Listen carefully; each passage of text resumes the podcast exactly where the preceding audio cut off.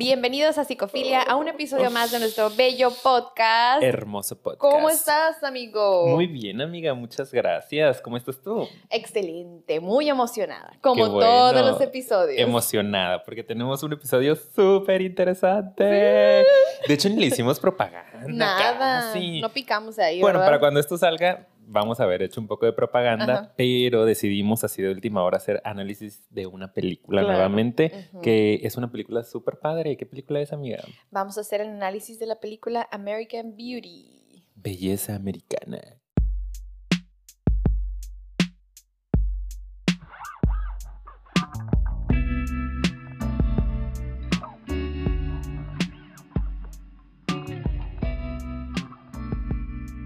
Bueno, Muy bien, excelente. Ya con nuestro super intro, ¿verdad? ¿Cómo andas? ¿Cómo andas, amiga? ¿Lista? Muy bien, muy bien. Ya estoy lista. Yo ya es- tengo aquí mis puntos. que Ya saben ustedes que les recordamos que si no la han visto van a ver spoilers, ¿verdad? Que eso es lo primerito que tienen que saber. De repente se Sí. nos olvida decirles, ¿no? Ya empezamos. Pero, pues sí, eh, los que ya la vieron, pues qué padre. Y aparte, si la quieren volver a ver después de escuchar esto, pues excelente. ¿verdad? Mejor todavía si la ven con otro ojo, ¿no? Sí. Con otra perspectiva más clínica. Sí. Ya, sí, ya sí. les he dicho varias veces que ustedes, el día que nos demuestren que han visto nuestros como 90 episodios que llevamos, les vamos a dar su título de psicólogos clínicos. Ni siquiera psicólogos generales, clínicos. Clínicos, ¿ok? Así que échenle ganitas, ¿eh? Vayan a revisar todo el material y déjenos por ahí un comentario. que Ándale. presente, profesor. Ándale, presente, ya llegué a la clase. Exacto. Ok, amigo, pues vamos a empezar primero, yo creo que con tus impresiones, porque la vez pasada me dio así como mucho, mucha risa, que dijiste, ay, la película, Como que, eh, me. Esa te gustó porque yo ya la había visto, nuevamente lo, lo confirmo. Una vez más, yo no la había más. visto. Para, para que me vayan conociendo, la realidad es que casi no veo películas en general, ¿no? Televisión en general es muy raro que vea. Últimamente con este, este rollo de las plataformas de películas y series, que no voy a hacer propaganda porque no me pagan. Por favor. Sí, pero empecé a ver un poco más de series de repente, pero películas casi no veo. Y cada vez que descubro, que descubro una nueva película, gracias al podcast, a ustedes que nos la recomiendan, este, a Paulina, a nuestro querido productor Yael, Sí. digo, ¡ah, qué padre! y esta ocasión sí me impresionó desde la primera vista, ¿no? La vi y dije, qué buena movie. Está ¿Cómo han pasado 22 años y no la había visto? No sabía que existía. Y aparte buenísima, o sea, pasa la prueba del tiempo, como dicen muchos. Porque luego hay películas que vuelves a ver y dices, ay, porque me gustó. Pero esta está increíble, es algo Sí. como que yo creo que, pues por los temas, son tan humanos y se siguen repitiendo, así nos seguimos Exacto. batallando con lo mismo. Sí, y vamos a seguir batallando Sí, con lo mismo, entonces creo. son cosas que no pasan de moda, entonces te puedes seguir identificando y pues no sé, yo creo que aquí es donde ya vamos a ir empezando, yo creo, ¿no? Porque yo lo Sí. único que te puedo decir es que yo amo esa película desde hace muchísimo tiempo, soy súper fan, las actuaciones están Está muy bien hecha la película. muy padre y está muy bien hecha, exacto. Entonces, A pesar de que dura un buen rato, como dos horas, creo. sí, ni lo sentí. la Sí, yo fijé. también. Yo Ajá. también lo sentí. La pude ver este de noche, que es cuando tengo tiempo, y estaba súper entretenido. Y con la de Eterno Resplandor se me pasó así como de que... ay, Por favor, ya no digas este, más, me ofendo. Bueno, vayan a verla para que se den cuenta que al fin y al cabo cambió mi perspectiva y terminé amando la película Sí. también. Pero- Una paciente me preguntó, saludos Eli, ¿Sí? de que, ¿qué? ¿Por qué no te gustó ¿Qué tu te película pasa? favorita? Y yo, ya me gusta, ya, me gusta. Ya después Ocupaba este, meterme un poquito más, ¿no? Pero vayan y véanlo para que el, eh, el episodio anterior con nuestro análisis, para que vean. Entonces, ahora sí, ¿de qué se trata la película, amigo? A ver si tú, pudieras aviéntate la- hacer. tú aviéntate la sinopsis, amiga. Ok. Me la dejas a mí, luego yo. este, De hecho, medio lo escribí, ¿no? Porque, o sea, yo dije, ay, es que esto está muy simple. Y Ujú. lo escribí. Es como una historia de una familia normal, regular, en apariencia perfecta por fuera. Pero, en mi opinión, esta película se trata sobre cómo eh, la monotonía de alguna manera ha Ujú. acabado a estos personajes y cómo están todos pasando por una crisis en su vida, por la etapa en la que están. Y los lleva a vivir diferentes escenarios, ¿no? Como para medio transformarse o redescubrirse. A cada uno de ellos, de hecho. Como que están en una crisis muy cañona pero en particular se centra en el personaje principal que se llama Lester, que está teniendo una crisis, así es como empieza, ¿no? Ujú. Empieza teniendo una super crisis en su vida de la mediana edad, decías hace rato, Sí. ¿no? Tiene como, creo que dijo que tenía 42 años. Cuarenta y tantos años, sí. Sí, y pues todo gira, gira en torno a él, ¿no? En, en torno a esta crisis que detona todos los eventos que después terminan en y no, o sea, así empieza la película, ¿eh? en su muerte, él lo dice al principio. Sí. Como que te voy a contar la historia de por qué me morí, casi, casi, ¿no? Entonces de eso se trata, básicamente. Básicamente, ¿no? Y, y, es importante, digo, ahorita nos vamos a dedicar un poco, creímos que la mejor forma de irlos ilustrando en nuestra perspectiva de la película es a través de los personajes, entonces vamos a ir hablándoles de uno por uno lo que nosotros alcanzamos a detectar o lo que nos generó. Y las escenas que creemos que más nos impactaron. Algunas escenas padres, sí. Sí, sí, Este, pero creo que también es importante mencionar esta parte en la cual pues, la familia está constituida por tres personas, como la familia principal o protagónica es papá Lester, mamá Caroline y la hija Jane, ¿no? Son ellos tres, una hija adolescente también, que pues otra crisis, ¿no? En ese momento, muy natural.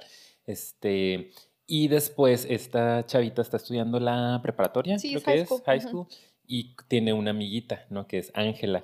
Y es ella el factor que va a hacer que Lester tenga como esta catarsis o este contacto con su eh, monotonía, con su insatisfacción, ¿no? Va a una presentación de, Jane de porristas y conoce a esta super chica American Beauty, ¿no? Como la típica, la típica belleza. guapa, que todo el mundo este, dice ella, no todo el mundo este, me quiere follar, quiere, este, quiere estar conmigo. Soy lo máximo. Sí, y ella súper contenta, supuestamente por eso, ¿no? De que, ay, eh, voy a ser una modelo seguramente porque todo el mundo quiere estar conmigo. Y este hombre ve a esa chavita y se impresiona, tiene un asunto catártico en el cual sale como toda esta frustración y se viene el desarrollo de la crisis que les vamos a ir contando poquito a poquito, pero es parte importante, ¿no? Como, como una atracción por un adolescente hace que él conecte con otras cosas y pueda darse cuenta que necesita hacer cambios. Y bueno, ya poco a poco vamos viendo el desarrollo de em, el declive a la locura, decimos nosotros siempre, ¿no? Sí, me encanta. Es, muy, es que son muy buenas esas películas. las que tienen que ver con eso, con un proceso.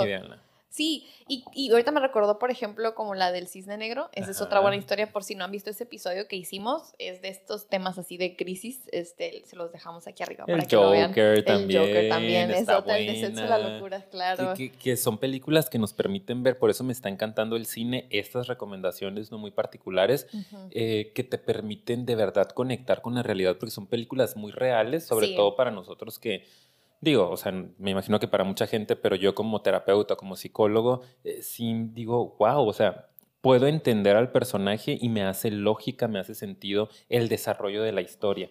No lo veo como algo sin sentido, no lo veo como, ah, que chafa, sino que te cuentan una historia y te la cuentan muy detalladamente para que tú puedas entender cómo funciona la vida. Y en esta película puedes conectar con eso, ¿no? Sí, y creo que también lo padre de este tipo de películas es que te ayuda también a entender por qué esas personas son como son y se convierten en lo que se convierten y tienen actitudes que para nosotros por fuera puede, decir, puede parecer como ¿qué onda con esta persona?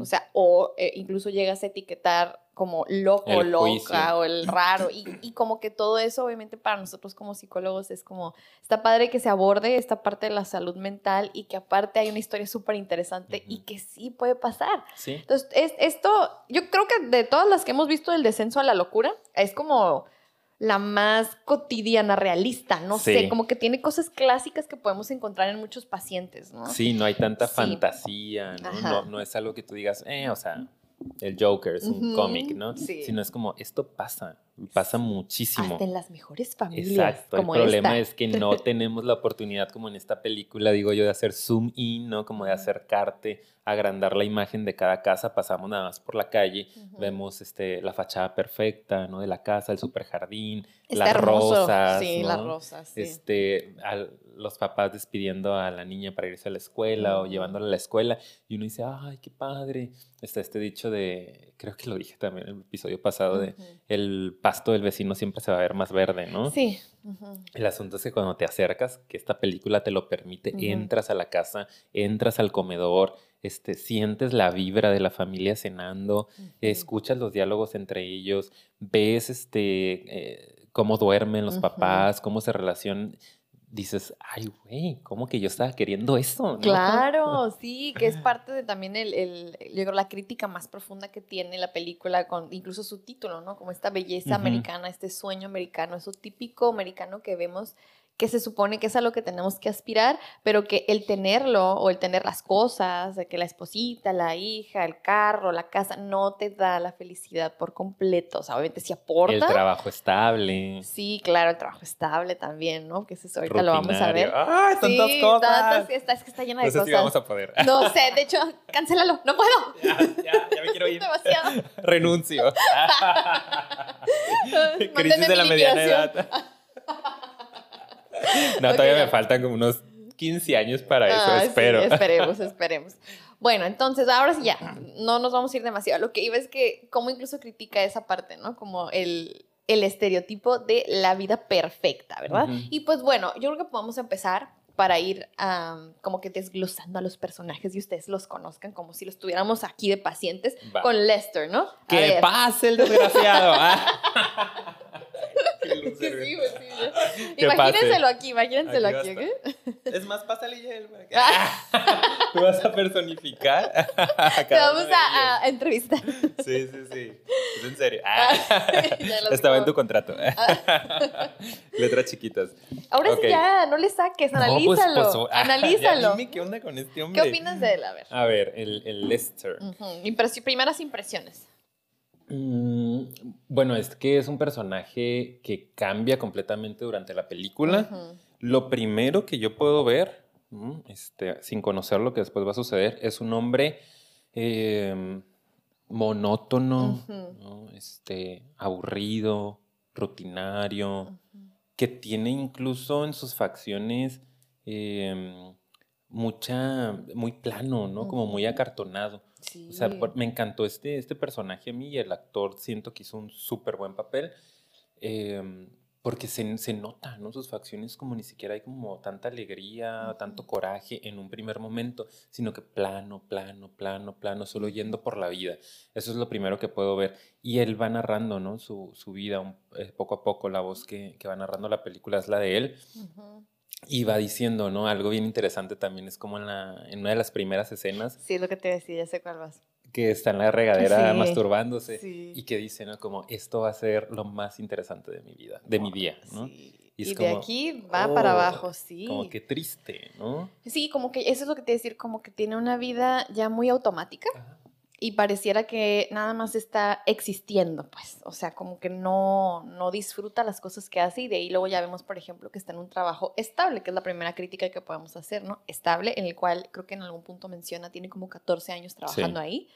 Está bien loco porque ahí también se ve una escena en donde está bien él. loco, me encanta. Está, es que está bien loco. Ah. está bien loco. Está como que hablando con alguien, como con un cliente, y se ve así como todo falso, su, su cara de felicidad, porque tiene que fingir que es súper amable, pero esa cara es así como, no sé, de verdad, es que sí hizo muy buena actuación, como de robot, no sé, ¿verdad? Como tengo que ser como una programación completamente, Ajá, ¿no? Determina el, el, el guion y es como, pum, regresa otra vez a su vida cotidiana, ¿no? No, pero luego también como que le dice, tienes un minuto, llega el jefe Ajá. y le dice, para ti tengo cinco. Cinco. Sí. Ay, no, pero lo dice así como de, pues es, es se pero se supone que tengo que ser ¿no? Sí, porque es como, se supone que tengo que ser amable, pero yo estoy tan harto de mi vida que apenas si puedo sacar suficiente energía para fingir ser amable. Eso es lo que yo percibo Y de él. sabes que eso está interesante también, amiga, porque siento que mucha gente em, ni siquiera se alcanza a dar cuenta de que está tan harto de su vida que tiene estas actitudes o estas reacciones tan falsas o tan agresivas en otros casos o tan, no sé, o sea, ahorita se me vino a la cabeza eso como tanta gente que de repente ni siquiera se da cuenta qué tan frustrada está y que ya está haciendo que otras personas podemos ver y decir, uy, ¿por qué tan agresivo? Nomás te Mm. pregunté que qué hora es, ¿no? Por Mm, ejemplo, y mm. que ellos así se viven, pues están tan cansados de estar en lo mismo y de no hacerle justicia a su ser, a lo que son, a explorar, a experimentar, etcétera, que traen una actitud de eh, completamente desregulada, ¿no? O Ujú. sea, como eso, él, en- ah, así, pero Según. que te quedas de que, ay, te ves bien falso, o sea, ese no eres, no puedes ser tú, ¿no? No, no, y, o, o- o a veces es estas personas que algo no nos cuadra y como que, ay, me dio una vibra rara, ¿no? Ajá. Como que es muy amable, muy amable, pero algo hay detrás, ¿verdad? sí. Oculto. No lo sentí genuino, Sí, ¿no? claro. Auténtico. Y otras escenas que vemos a lo largo de ese primer día, ¿no? Que él está narrando, pues es este, de hecho sí, ¿no? Como la cena que hace rato estabas Ajá. viendo, ¿no? Pero ahí es donde ya conoces a su esposa y conoces a su hija. No sé si de ahí es la primera vez, pero ahí es donde ya ves más la interacción entre los tres. Y él ahí también, como, yo te voy a decir que yo siento que el personaje también se porta como muy sumiso, ¿no? Como un tipo, un cero a la izquierda en la casa. Como que él no decide nada, no opina, no, es visto. no habla, no es visto, ni él mismo como que hace el esfuerzo tampoco. O sea, él nada más está como, pues sí, es que es en automático. Y de hecho creo que algo le comenta a su hija en alguna escena, no sé si en esa primera, pero en una cena, y ella así como de, no me has hablado como en meses, o sea, como, ¿por qué me estás hablando ahorita? Y él así, bueno, pues, o sea, tratando, ¿no? Y pues si antes éramos amigos, ¿no? O sea, pues ya también, sin saber cómo relacionarse con la adolescente, que eso le pasa a muchos papás. Esa, me encantó también esa escena, me gustaría comentar también de ahí. Sí, sí, sí. E, esta parte de, desde que nos muestran ese primer plano, ¿no? De la familia, yo alcanzo a ver separación. Ah, sí. O sea, sí, se ve mucha distancia, ¿no? Es una mesa que, digo, por la toma este, nada más tiene tres sillas, entonces está como en las cabeceras papá, mamá, una mesa grande y la hija pues allá, ¿no? En, el otro lado. Pero todos como que no vibrando, ¿no? Este, como cada quien en lo suyo y él trata de comunicarse con ella, contarle algo, ¿no? Como, ¿cómo te fue en tu día? Ay, fíjate que en mi trabajo y la morrita así como que, ay, no, o sea, no te vengas a hacer el interesante conmigo. Em, y luego se paran y se van a la cocina, ¿no? Y la mamá le dice así como que, pues haz algo, ¿no? Y va y le dice como, ¿qué onda? Pues hemos estado muy alejados. Y él dice, pues tú no me has hablado en meses, ¿no? Estás como en tu rollo, no me has hablado en meses, ¿cómo quieres que de repente? Y él le dice, que eso se me hace, es lo interesante, eh, pues es que, pues no siempre yo me tengo que acercar como tú te puedes acercar y que ella le dice, no, ahora es mi culpa. O sea, como se me hizo muy interesante porque muchos papás lo ven así como que, ay, pues tú también puedes venir a buscarme, quiero jugar, quiero platicar, pero hay que entender que en esta etapa del desarrollo, tanto en la niñez como en la adolescencia, eh, es complicado acercarte al otro. Y a veces los papás se supone que son los maduros, los conectados, los que tienen más visión y les toca, ¿no? Acercarse y buscar un poco más, porque sí lo están necesitando, aunque no lo muestren así. Sí, lo que pasa ahorita, fíjate que es algo que yo les comento mucho a los papás, como que en la adolescencia la dinámica cambia. Entonces, lo que hacemos es que si los, los, papás están acostumbrados a que pues te vea como tu héroe, ¿no? Y que él siempre, tu hijo siempre te busca a ti, siempre te busca. Que así pasa más en la infancia, sí, claro, totalmente. Y siempre juega conmigo, juega conmigo y así, y así. Y de repente ya no lo hace y como que los papás no saben cómo relacionarse con eso. Y aparte, cuando lo intentan ellos, lo quieren hacer desde ese mismo lugar, como tratando de como tratarlos como, niños. Oye, pero si antes éramos súper amigos, si antes te gustaba hacer esto, porque ya no te gusta, o sea, como que como que quieren invitarlos a hacer esas típicas cosas que antes y sienten un rechazo y ahí es donde ellos también dicen, ay no, o sea, qué, qué amargado, qué amargada. Y le echan toda la culpa, ¿no? La bronca. La verdad sí, sin querer sí. le echas toda la bronca a tu hijo porque tú no sabes, no tienes nuevas herramientas y es como, ¿qué onda? Digo, eso es a lo mejor para otro tema hablar de eso, ¿no? Pero Luego hablaremos de adolescencia. Sí, valdría muchísimo la pena. A mí ese tema me gusta mucho. Pero lo que yo aparte quisiera comentar es ahí otra vez, tú también te puedes acercar a mí, como que yo siento que el, rasgo que le veo mucho a él es como deja que los demás tomen decisiones por él, deja que los demás tomen como que el volante de su vida, él nada más está ahí existiendo y puedes ver como incluso con su hija es como, pues háblame tú, ¿no? Como, oye, ¿qué onda contigo? Reacciona, ten iniciativa en algo, ¿no? O sea, incluso creo que la música en la, cena la elige la mamá. Es como todo, todo lo elige como cada detalle la señora, ¿no? Entonces como que él cayó en un estado de confort cañoncísimo y pues ahí se quedó, ¿no? Sí, se desconectó de él, se fue en automático. Cosa que quiero comentar que se nos pasó en el trabajo, en esa misma escena, como que va a haber un recorte personal.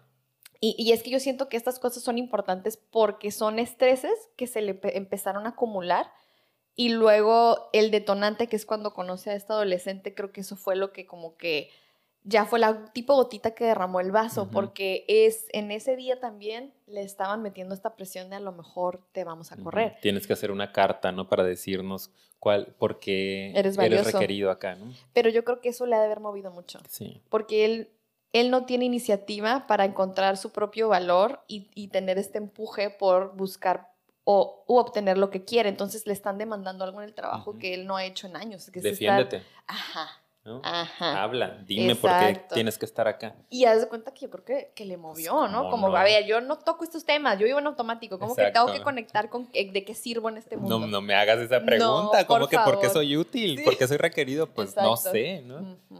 Eso pasó ese día. Y ya, la, ya, bueno, o días antes. Y ya cuando conocí a esta, hay que, hay que platicar esa escena, ¿no? Está muy Me encantó también la escena, güey. O sea, es que en la película, ay, güey. güey. a ver, ustedes saben, paréntesis, si no nos conocen, se los estamos, se los estamos presentando aquí. Ricardo, ya te iba a echar todo a ti. Entre los dos aquí nos gusta es una plática así de psicólogos, pero también entre amigos, ¿verdad? Exactamente. Nos relajamos, así que síguele, güey. Sí, güey. esa escena me gustó mucho y es donde te digo que siento que la película está súper bien hecha, eh, porque la escena te transporta, ¿no? Como a, la fantasía que él está viviendo, de cómo, pum, todas las luces se apagan y empieza a hacer todo este espectáculo, ¿no? Súper personal. Y como que yo siento que ahí Hace rato dijiste algo que yo no había, me había dado cuenta, como que yo sí identifiqué que con ella y ese pequeño momento en el que sintió algo, ¿no? Tan, tan, tan desconectado estaba este amigo, que hay que ver eso, que hay que entender qué nivel de desconexión había y qué tanto estrés se le estaba acumulando. Que, en ese momento el, solo sentir eso como una atracción le movió tanto, ¿sí? Tanto, tanto, tanto.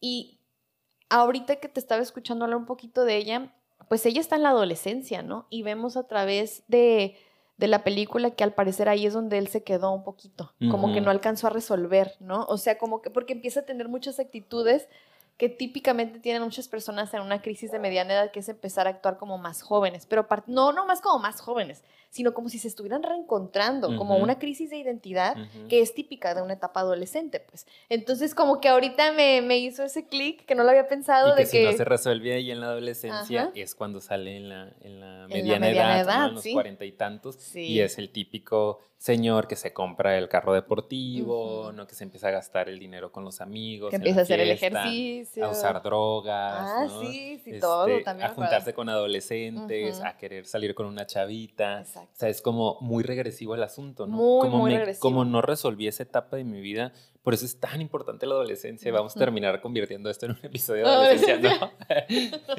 Pero eh, de eso se trata la adolescencia precisamente, ¿no? De encontrarte. Y para encontrarte necesitas experimentar, ponerte en un montón de situaciones, revelarte, eh, diferenciarte de tu familia. Y los papás a veces no entienden y reprimen esta etapa. Y es súper saludable que, que, el adolescente pues tenga eso, ¿no? Con cierto este, control o contención. Sí, claro. claro.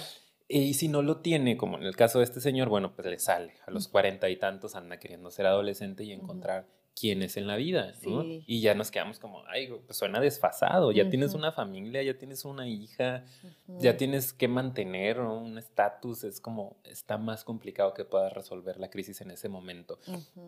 Pero es precisamente como estos detonantes o estas cosas que se le van acumulando en el proceso y que después es Ángela quien, ¡pum!, lo deslumbra, ¿no? en ese evento de de la presentación.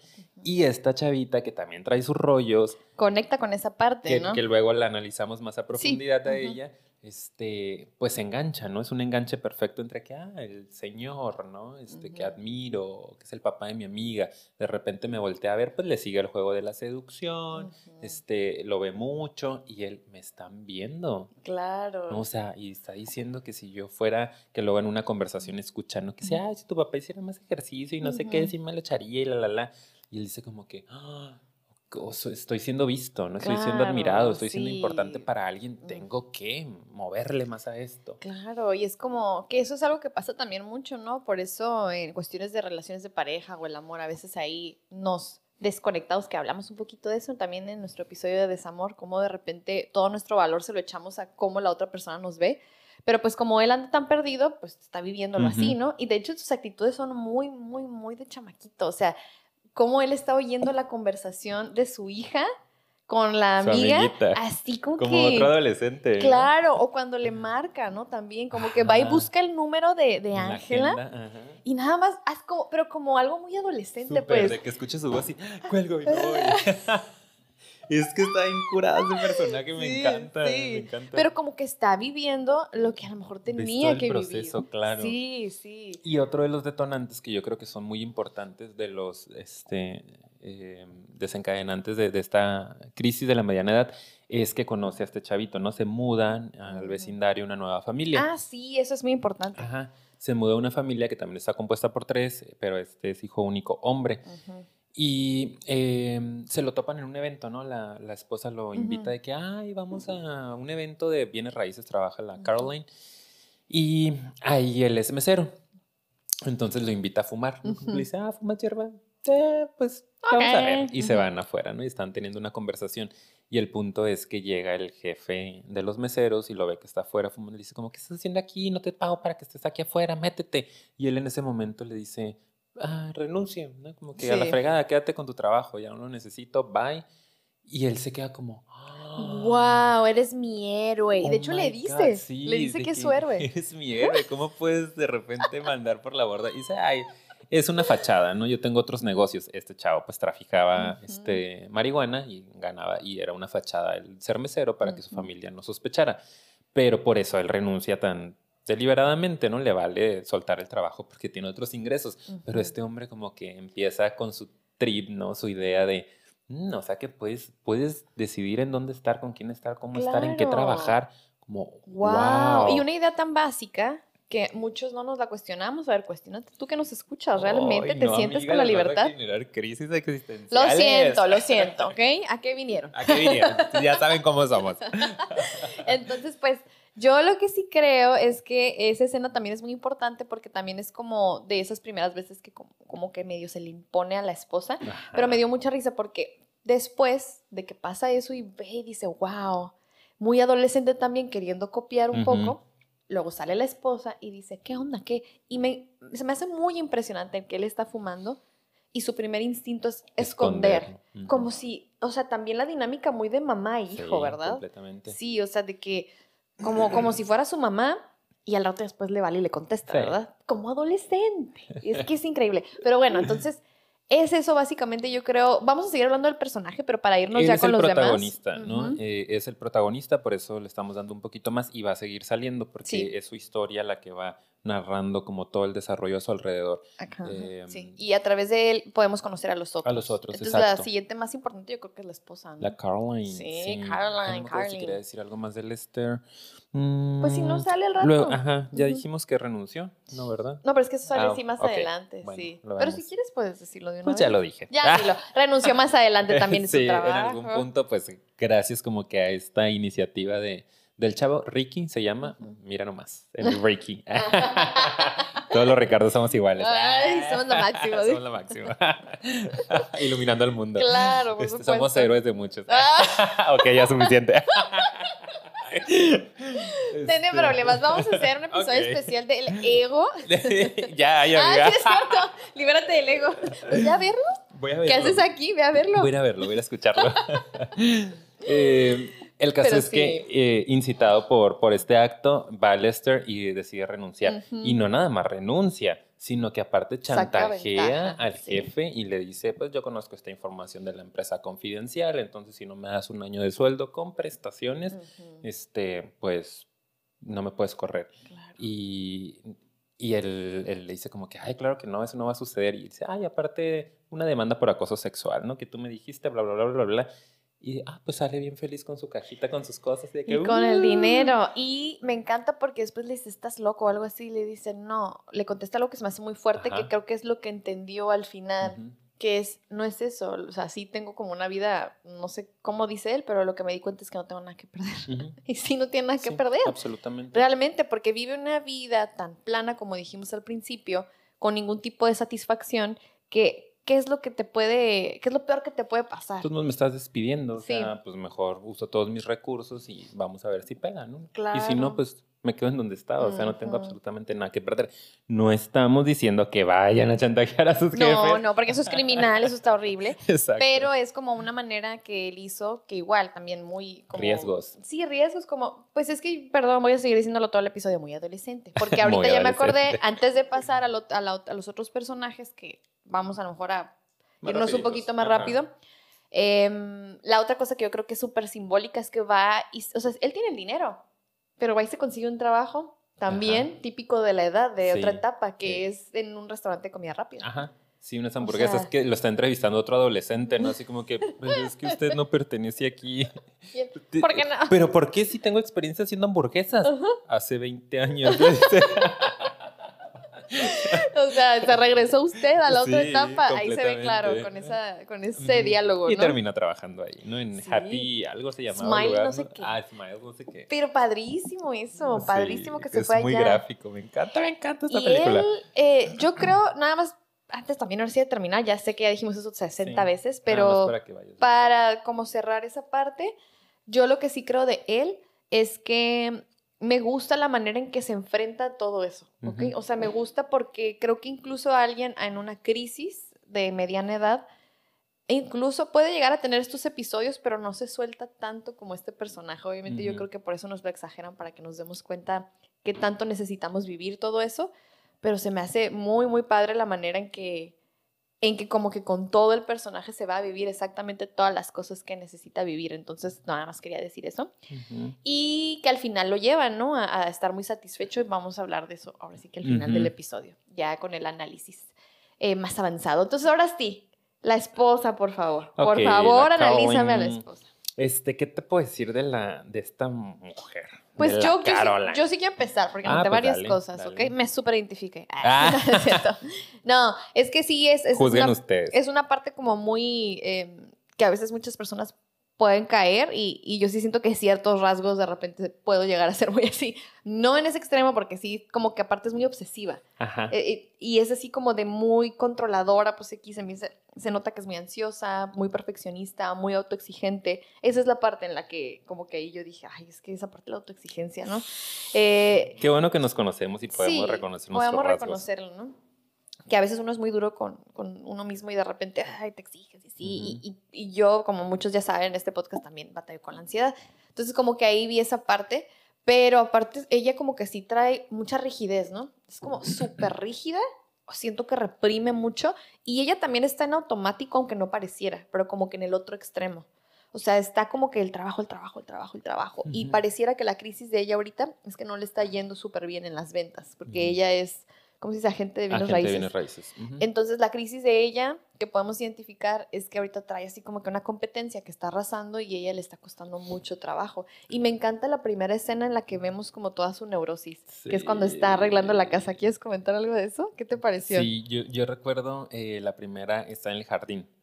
que está en el jardín, está cortando las rosas y está narrando Lester, ¿no? Y dice, eh, no sé si se dan cuenta que sus pinzas de cortar es, combinan con sus mocasines. No es casualidad. Sí, es cierto. Como muy obsesiva, como decías ahorita, perfeccionista completamente, todos los detalles. Y en otra escena se ve también que trae otro kit de jardinería y todo súper combinadito. No está mal, pero son rasgos obsesivos, ¿no? Como es eh, estar demasiado involucrado o Em, atendiendo demasiado los detalles, ¿no? Sí, pero en un nivel que hasta te enganchas. Que es que si no está verdecito, estos dos tornillitos no vivo la vida exactamente. Que esa es, esa es la obsesividad, como que, el, que tu pensamiento gire mucho alrededor de pequeñas cositas y te causen estabilidad emocional. Y que de alguna u otra forma, pues es una manera de protegernos, ¿no? De, la angustia existencial. En su caso, ella que estaba frustrada, que estaba muy insatisfecha, porque está en un matrimonio en el que ya no hay pasión, en el que ya no hay ni siquiera intimidad, ¿no? Está viviendo con un extraño eh, se había sostenido desde el trabajo tanto tiempo, no le está yendo tan bien, se compara mucho con los otros vendedores. Ella dice como que, ay, si me hubieran dado a mí esa casa en lugar de a King, este, yo hubiera podido vender no sé qué. Em, entonces eh, se genera el rasgo obsesivo, ¿no? Como una defensa de, ok, lo importante es lo de afuera. Toda la ansiedad que está dentro de mí la pongo allá afuera. Entonces es súper importante que este esté aquí porque si no está aquí me va a dar mucha ansiedad. según Ay, ¿en serio? Sí. ¿Eso es un ejemplo o es la realidad? Esa es la realidad. Si no está aquí, me va a dar mucha ansiedad. De hecho, la moví ahorita y la regresé. Súper obsesivo. Sí. Entonces tratamos de poner toda esa ansiedad que está dentro, toda esa angustia afuera, ¿no? Por eso nos nos casamos con todos estos detallitos, eh, es un mecanismo también, ¿no?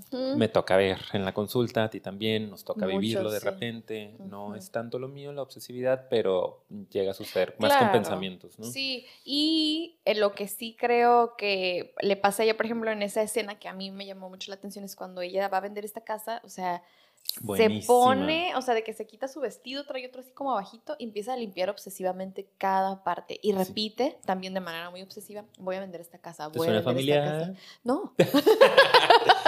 Amigo, espérate el baño.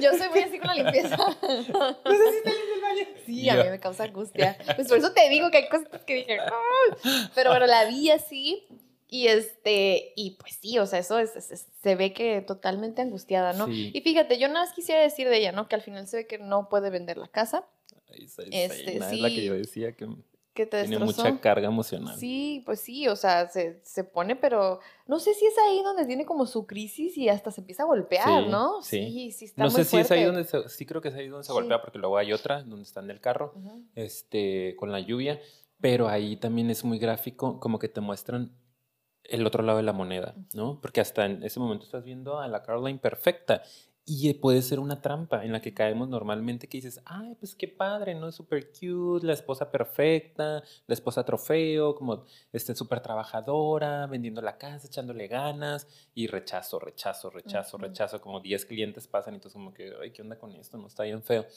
Y luego ya cuando no puede venderla, cierra la puerta corrediza de la alberca, cierra las persianas, oscuridad y se tumba contra las persianas y empieza a llorar, ¿no? A llorar, pero desesperadamente. O sea, se permite conectar en ese momento con lo que siente en realidad, que es frustración, insatisfacción, fracaso, dolor, tristeza, todas esas emociones que ahí están en los seres humanos y se desborda, ¿no? Llorando y eres una tonta, este, eh, y luego como, no llores, y no seas débil, ya no llores, no, no llores, no llores.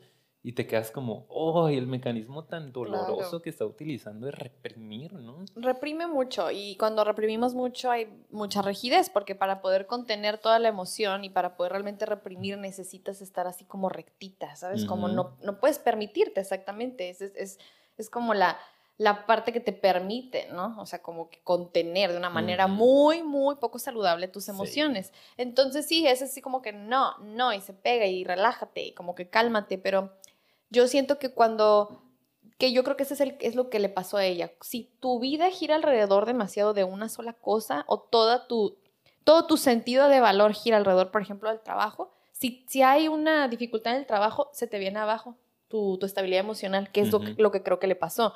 Muchas áreas las descuidó y se conectó demasiado con eso. Y en el momento en que hay una dificultad, se viene abajo mi vida. Y me pongo, pero sí en plan. Y yo creo que eso también permitió que ella alcanzara también a ver otras cosas que estaban pasando, ¿verdad? Ujú. Porque ella también le estaba yendo súper mal. Sí. Que después con ella lo que vemos es que otra manera que utiliza para resolver es teniendo su amorío Sí. con esta persona, ¿no? Que ahorita está en una posición de poder versus cómo ve a su esposo que Ujú. renunció, está toda insatisfecha y yo tengo toda la carga. Pero una cosa sí quiero decir. No sé si se da a entender en la película que como que ella gana más dinero que, que él y como que ella siempre fue un poquito más exitosa que él.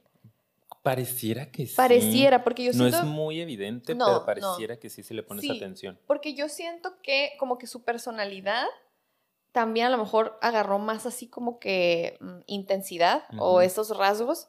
Si es que ella llegó a ganar más dinero que él, a lo mejor por eso él tomó todavía un papel más sumiso de no decidir muchas cosas en la casa. ¿ok? Porque ella traía más el poder Sí. económicamente.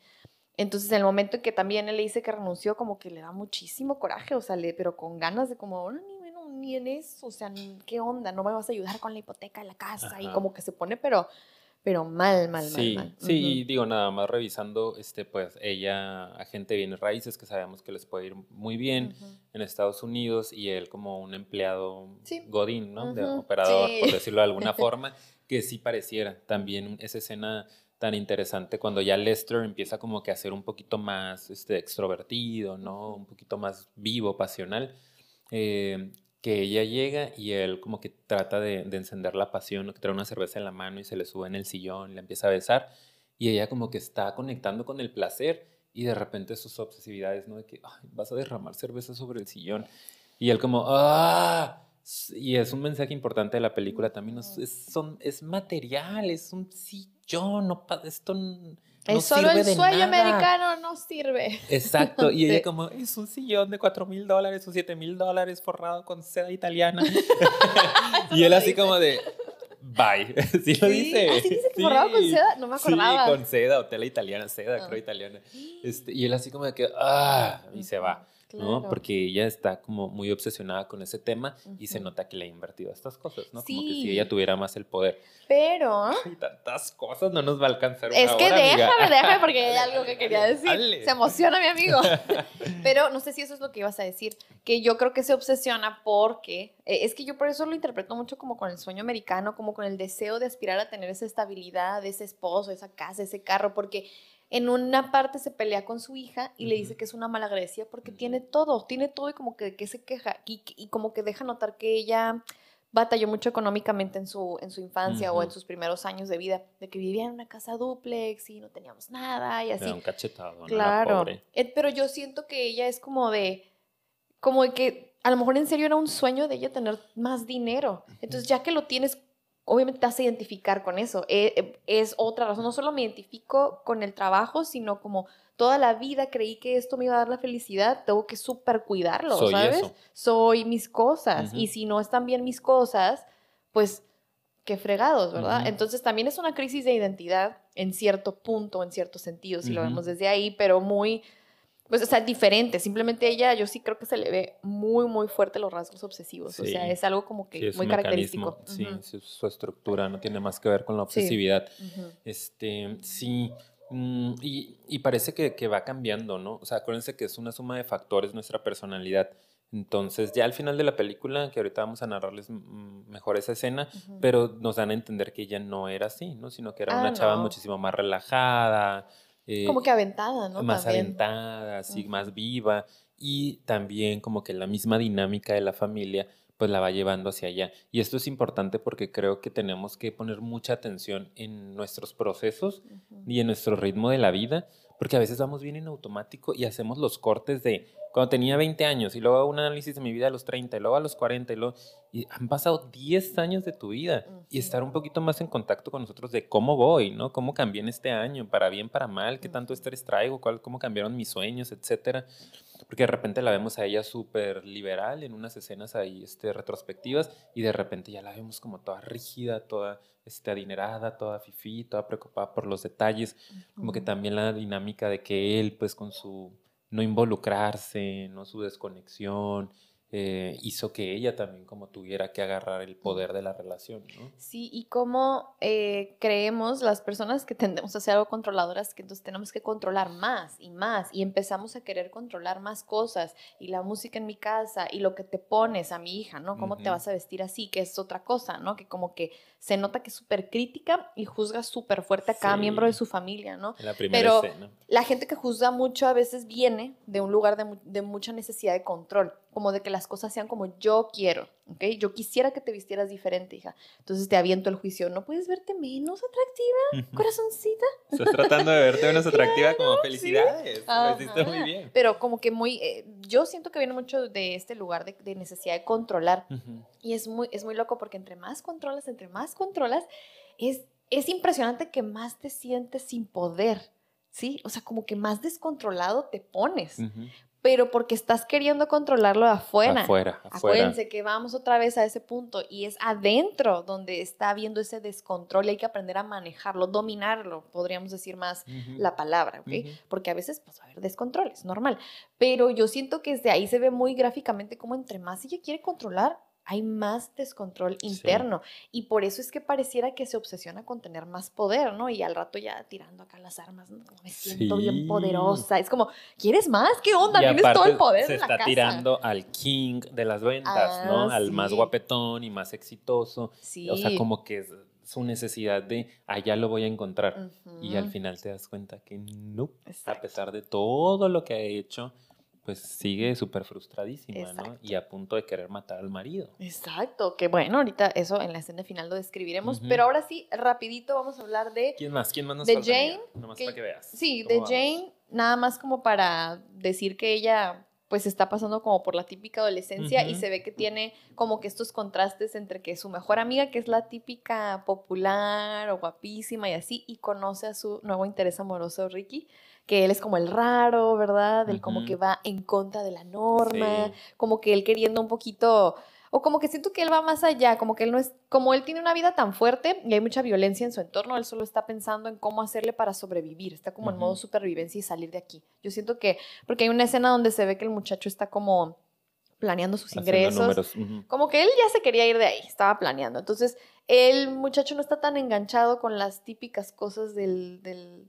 de que propias de la edad. Sí, como que él, inmediato ha vivido cosas tan fuertes que como que va más allá y, y, de hecho siento que es un, tiene una sensibilidad muy interesante. Pudiéramos analizarlo mucho a él, no vamos a, alcanzar. Pero, y luego el contraste de la otra típica plana, ¿no? Entonces, ella, para mí, su camino es encontrarse y está como que viendo y sí está pasando por esta etapa bajo experimentar relaciones, ¿no? Como con este, con este, y está viendo todo. La veo muy consciente para su edad, como que entiende y ve muchas cosas y sabe que su familia es un desmadre, perdóneme, pero sí. Is what it is. Sí, y creo que eso es lo más relevante que pudiéramos decir de ella, como que ella es este comodín en medio que representa muchas cosas, pero que siento que está viviendo lo que tiene que vivir. Sí. Como que no la veo, ¿qué onda con ella? Yo la veo más bien, tú sí estás viviendo lo que tienes que estar viviendo ahorita, que es cuestionándote todo. Y qué bueno que agarró ese mecanismo, es lo que les decía al principio, es más saludable que un este adolescente sea de esa forma, que cuestione que lo que le llamamos rebelde, a que sea la American Beauty, ¿no? La Ángela que es como perfectita y no pasa nada y por dentro bien mal, ¿no? Esta chava Jane por lo menos conectaba con, con ciertas este, em, inconformidades y de hecho así empieza la película, ¿no? Es una primera escena en donde Ricky la está grabando y ella está hablando de su incomodidad con su papá, ¿no? Y de hecho dice, desearía que estuviera muerto, ¿no? Claro. Luego dice, es una broma, entendemos que es una broma. No es verdad. Sí, y él como, y yo, no, acláralo bien. No, ya después vemos que sí lo aclaro, pero sí se ve así bien intenso. Ah, pero ella conectando, ¿no? Con, y pudiendo expresar que está inconforme con lo que está pasando en su casa, ¿no? Independientemente de su papá, en su casa, porque ella es este pegamento entre los papás, que desafortunadamente muchos hijos mucho. fungen e, ese papel, ¿no? Y es súper triste porque no nos toca, no les toca a nosotros no nos toca unir a la familia ni unir a nuestros papás. Esa es una chamba que la pareja tiene que hacer. Sí. Y de repente ya como que es este equilibrio de que pues si yo no estuviera aquí, estos no pudieran estar juntos. Que a veces pasa mucho que también luego cuando los hijos se van, a las parejas. Como que ya no encuentran ese sentido. Sí, el nido vacío. Episodio de eso. Episodio del nido vacío. Nido vacío, por supuesto que lo vamos a hacer. y bueno, Ángela también rapidito, que es lo que íbamos a decir de ella, que se nota que también tiene mucha inseguridad, ¿no? Como que ella en muchas em, diálogos habla acerca de su miedo a ser ordinaria. Y qué curioso que tenga tanto miedo a ser ordinaria y se apegue tanto al ordinario. Que o sea, está siguiendo la línea de ser una persona como los demás esperarían que fuera. Y es, es, es, como un autosabotaje, ¿no? O sea, ahí también lo vemos muy típicamente con muchas personas, que ese es su mayor temor, pero vas y lo haces. Y vas y te pones en situaciones en donde no quieres estar pero es porque en el fondo, o sea, ¿por qué? ¿Por qué hacemos eso? Porque en el fondo a veces creemos que eso somos, ¿sí? O sea, en el fondo ella dice, es que no, no quiero ser ordinaria, no lo soy, porque estoy guapísima, y shalala, y me aviento acá como que los super diálogos de que soy la más deseada y todo el mundo quiere conmigo, porque en el fondo creo que nadie quiere estar conmigo, porque en el fondo creo que soy súper ordinaria, porque en el fondo no valgo nada, entonces voy y hago cosas para que se cumpla eso, ¿verdad? Es, es muy impresionante, pero lo que hay en el inconsciente es lo que vamos a terminar llevando a la acción. Por eso es tan importante ir a psicoterapia, para hacerlo consciente, ¿verdad? Eso es lo que yo diría de Ángela. Y que hace su enganche con Lester a través de esa inseguridad, ¿no? Como que alguien llega y te voltea a ver y te da una súper importancia y ya no te sientes tan ordinaria. Exacto. Em, y digo, voy a narrar casi que una de las últimas escenas, que pues parte de la del, de la historia no nos va llevando a que ellos pudieran tener algo que ver, Ángela y el papá de Jane, Lester. Y al final, cuando parece que se va a consumar, empiezan a tener ahí como que la pasión. Eh, empiezan a tener la pasión. El cachondeo iba a decir, pero dije, pues la pasión, eso lo mejor. eh, eh, ella le dice, ¿no? Lo detiene como ya justo este, antes de empezar y le dice, la realidad es que soy virgen, cuando ella durante varias escenas de la película hacía pensar que ah, tenía la experiencia del mundo, que era súper deseada, etc. Compensando, ¿no? Exacto. Y le dice, yo no he tenido experiencias, esta sería mi primera vez y pues estaba asustadona, ¿no? Y Lester también como que le cae un 20 y dice que, pues, ¿qué estoy haciendo, no? Esto no me toca a mí, no te toca conmigo tú tendrás tu momento cuando sea tu momento. Pausa. Y ahí es donde siento que integra muy bien, ¿no? Como que ese es un momento de integración Ajá, para él. Para él. Para él, sí, sí, sí. Este, ella, digo, ella viviendo ahí su, su También tiene su momento ella. Sí. Porque al final adelante, de la ¿no? película. Sí, bueno, ibas a comentar algo de ahí. De él nada más lo quiero decir, iba a explicar por qué es un momento en el que se integra, porque miren, cuando hay una regresión, estamos viviendo cosas que pues no pudimos vivir o que simplemente, bueno, no siempre es así, pero en este caso es así, se regresó porque vivió cosas o necesitaba vivir cosas que no tuvo tiempo de hacer, ¿ok? Entonces en este caso ya las vivió y las seguía viviendo y mucha gente a veces se queda en ese estado, ¿verdad? Como que no lo supera y no lo puede trabajar y no entiende entonces el porqué de esta regresión, o sea, como qué sentido tiene que regrese, pues simplemente para integrarlo y ahora sí buscar ese equilibrio y acomodarme en mi vida. Exacto. Siento que en el momento en que él se da cuenta, ay, esto no me toca a mí, le voy a quitar la, la virginidad, no supongando de que, Ujú. que ese ya es otro tema también, lo de la virginidad, pero ay, esto es algo que, o, o sea, un, un par de chamacos de adolescentes harían, ¿no? Y ahí es donde yo creo que cayó en en Sí. cuenta, ¿sabes? Como de, De ahí viene. Ajá, como, Como- si es cierto, no me toca. Pero igual ya vivió lo que tenía que vivir y se super liberó, ¿sabes? Entonces es como, ya se reacomodó en el que este no es mi lugar, Ujú. ¿ok? Este no es mi, mi papel de hacer. Y ya como que eh, la conversación con ella continúa más adelante y siento que ella se empieza a integrar todavía Sí. más.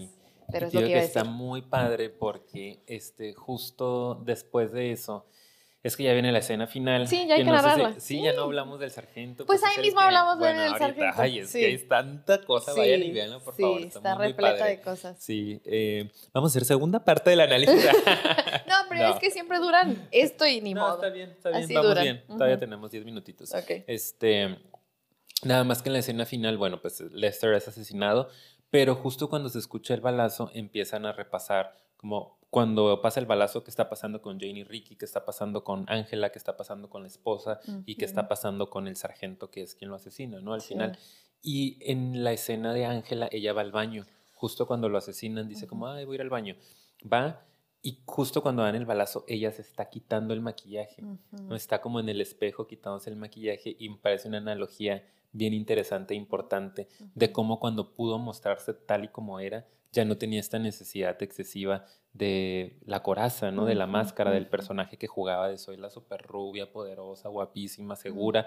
Es como ya no hay necesidad, me mostré y fui aceptada de esta forma. Claro. Que es un proceso que no se da así de fácil, implica años de terapia, pero que así se siente precisamente cuando empiezas a conocerte, amarte, aceptarte. Es como, no tengo que ser alguien que no soy, no tengo que fingir, no tengo que vivir estresado y tenso porque ¿qué van a decir? ¿Qué van a pensar? ¿Cómo puedo ser aceptada? Es, yo ya me acepto.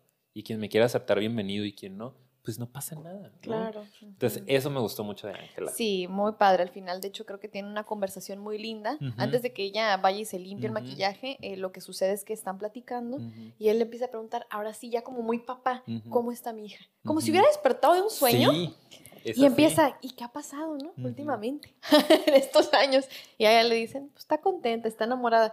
Me encanta cuando le dice eso, porque ha dicho ahí yo como que se me pusieron los ojos llorosos. Ay, amiga. Porque le dice como que está enamorada, yo la veo feliz. Y él como que dice en serio y como que ve al vacío y empieza a sonreír como genuinamente feliz Sí. porque su hija está viviendo un amor que es parte de esa etapa. Yo, yo eso es como lo que interpreté, que como que él dijo, qué Qué cool, está que viviendo lo que sí tiene que vivir. Sí, Enamorada. exacto. Y luego él, él como que medio se le ponen los ojos vidriosos, ¿no? Como que qué padre. Y luego de repente nada más le pregunta como, ¿y tú cómo estás? Ujú.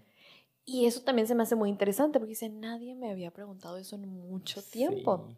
Y ahí es donde yo veo un momento de integración súper bonito, que es que, le dice, que él dice, estoy de maravilla. Y luego como que se escucha y lo repite. Eso es todo muy bonito Está muy porque lo dice en voz alta y di que sí es cierto. Se da cuenta de, estoy de maravilla porque estoy haciendo lo que yo quiero. Ay, está hermoso Está eso. Está hermoso esa padre. No, no, no, no, esa encantó, parte me me encantó. encantó. Sí. Y Y, después, ajá, sí, sí. este, Ajá. yo, ¡ay, no, no! Tantas cosas que me desgarrador. por decir. Eh, después, Ay, cuando... mi micrófono me está... No, ya. Atacando. Sí. Eh, después, cuando Ángela se va al baño, él va y agarra una fotografía que tienen en la cocina en donde está Ay, no. este, su esposa, ¿no? No. Caroline, está la hija Jane y está él. Eh, Caroline está chiquita, bebé, hermosa. Y la ve, ¿no? Y solo está sentado ahí en la mesa Caroline viéndola. o Jane es la que está hermosa bebé. Eh, Jane, Ah, la Jane, hija. ajá. Ajá.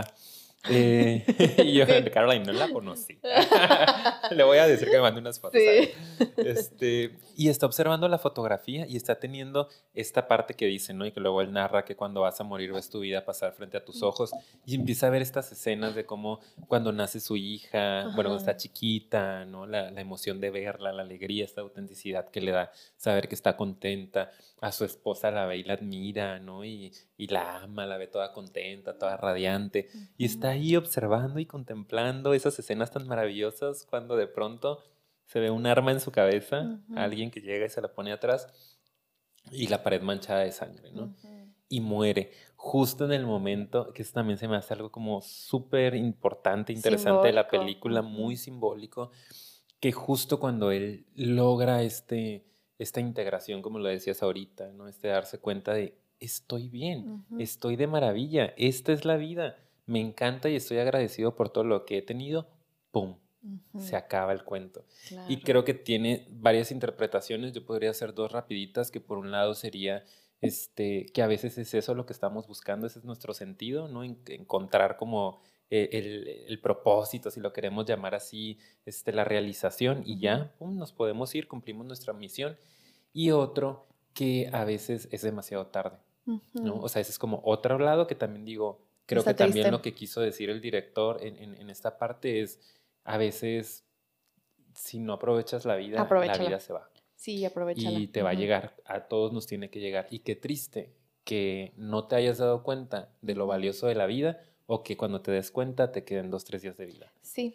Y también creo que, digo, que derivado de lo que dijiste, eh, porque hay otra escena donde se explica que las cosas más simples son las que nos van a traer como la Ay, felicidad, sí. pues que es ese momento, ese día en el parque o esos momentos cuando jugaba o que lo platica él, ¿no? Como que en su último segundo de vida.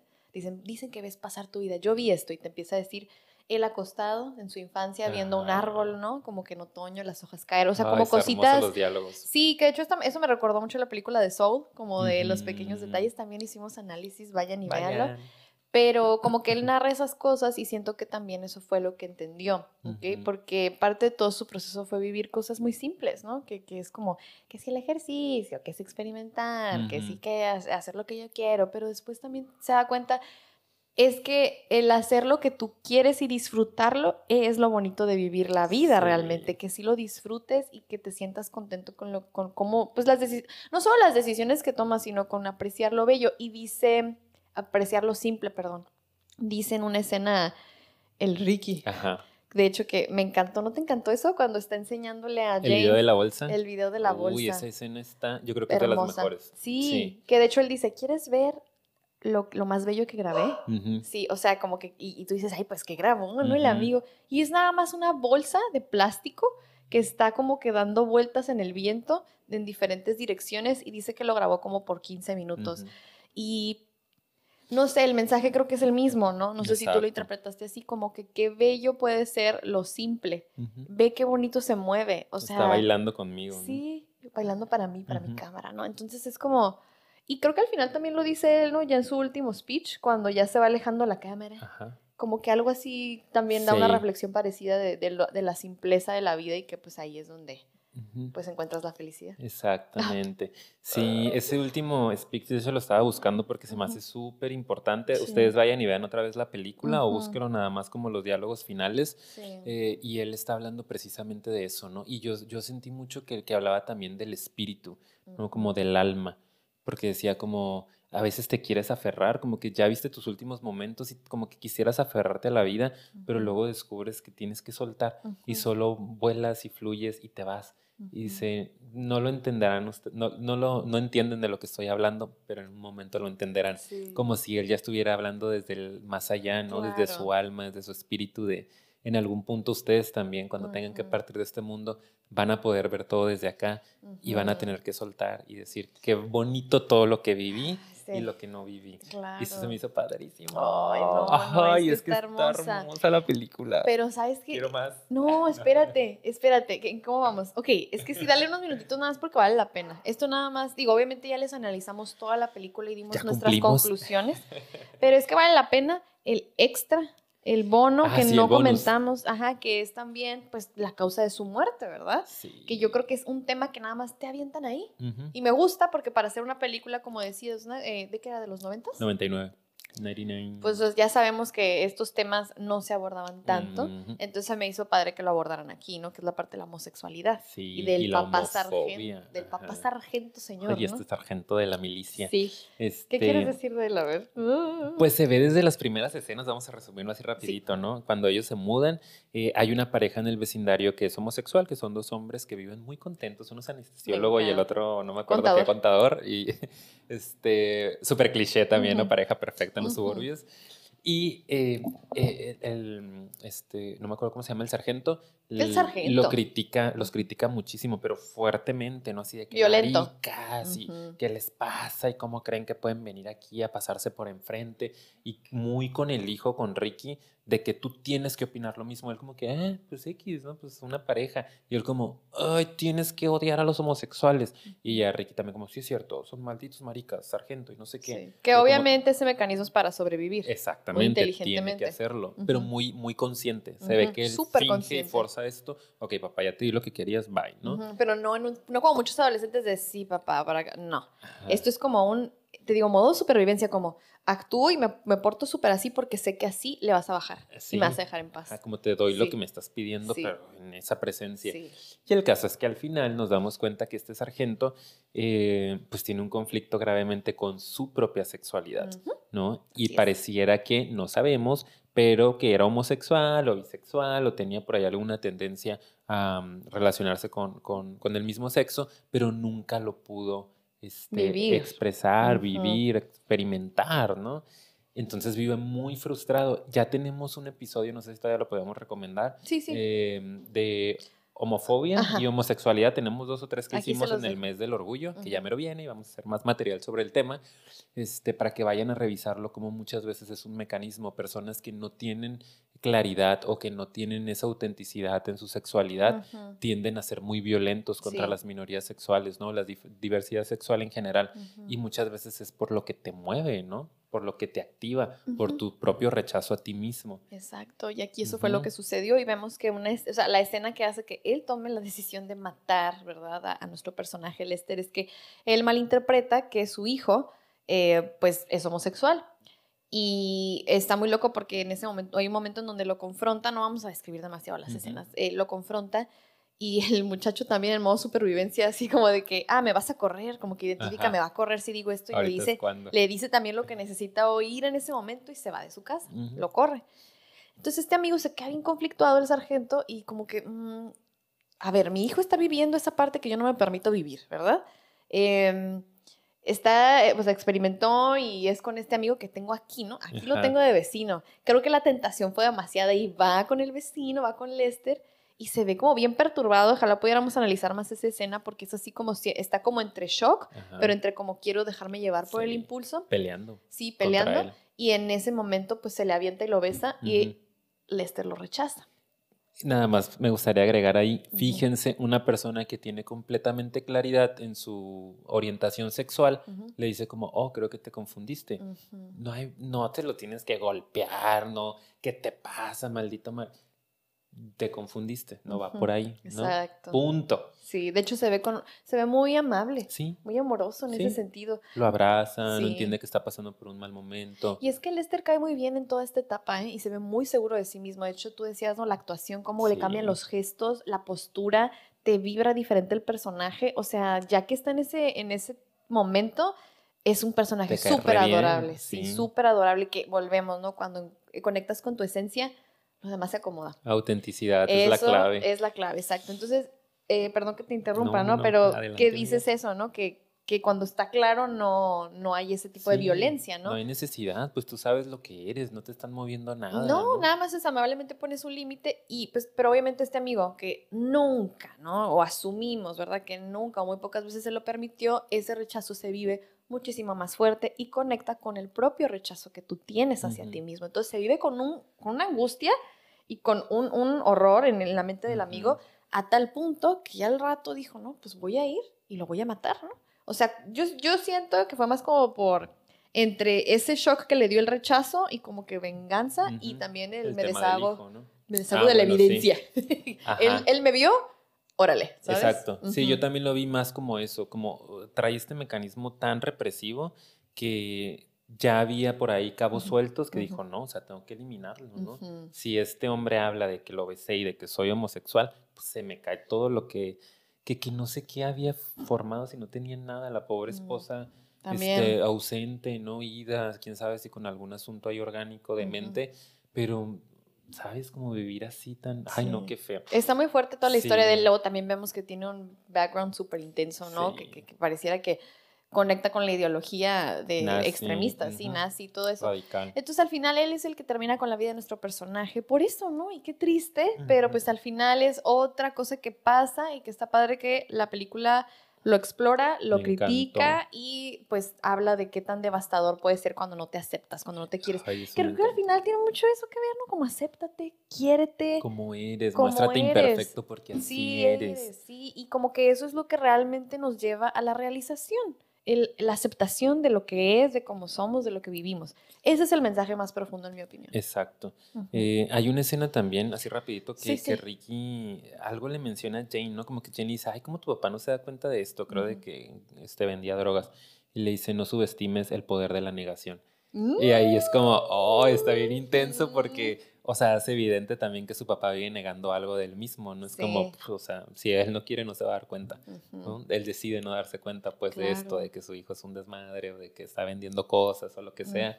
Es como no subestima, y es eso, ¿no? Tenemos mecanismos bien fuertes. Sí, ese amigo Ricky es un sabiondo, sí, ¿eh? Sí, sí. Sí, Y este amigo Ricky, que ya sé, es lo último que a mí me gustaría aportar. eh, habla también de, de, una de las cosas que ha grabado, pero no me puedo acordar, amiga, si es una paloma muerta. Sí, creo que sí. Una muerta, no me acuerdo. Creo que sí, creo que era un animal muerto, ¿no? Sí, que dice que lo grabó, que se quedó observando también durante un buen tiempo. Y también al final, cuando Lester muere, ellos bajan este, y lo ah, ven. Y él se queda observándolo, ¿no? Se queda observando el cuerpo de Lester. Ajá. Se hace este, un acercamiento a su cara y, y, Lester se ve contento. Sí. ¿no? Se ve muy tranquilo, se ve, o sea, tiene una fue sonrisa. Contento. Y eso es precisamente también lo que yo eh, interpreté, ¿no? Porque él dice que ya había visto es, esa, como es, es, eso bonito en la cara en otra persona o animal muerto, como esa tranquilidad y que tiene que ver con un trip muy espiritual. Es que yo siento que el director al final sí le dio como este asunto muy espiritual, sí, muy de tu esencia, ¿no? De lo que sigue después de la vida y como que era el momento de morir, ¡pum! O sea, pudo pudo conectar con, ah, hice lo que tenía que hacer y quedó con esta expresión de, y, él dice, observé eso, ¿no? Lo vi como que está tranquilo. Me gustó mucho porque la gente a veces como un poquito más elevada o como más conectada con estas cosas en apariencia para nosotros pueden parecer locos, ¿verdad? Ajá. Y lo que me gustó de ahí es, se me hizo bien bello también, aunque puede parecer muy macabro desde fuera, que le dio gusto ver la felicidad en su rostro al irse, como que Ricky sonrió, ajá, sonrió al verlo muerto y tú dices, ¿qué onda? No, sonrió al verlo contento. Sí. Sí. Ay, ya, ya, por favor, ya, ya, ya. Mucho, mucha información. Nuestro, nuestro productor nos odia. Ay, nuestro productor de quiero comer.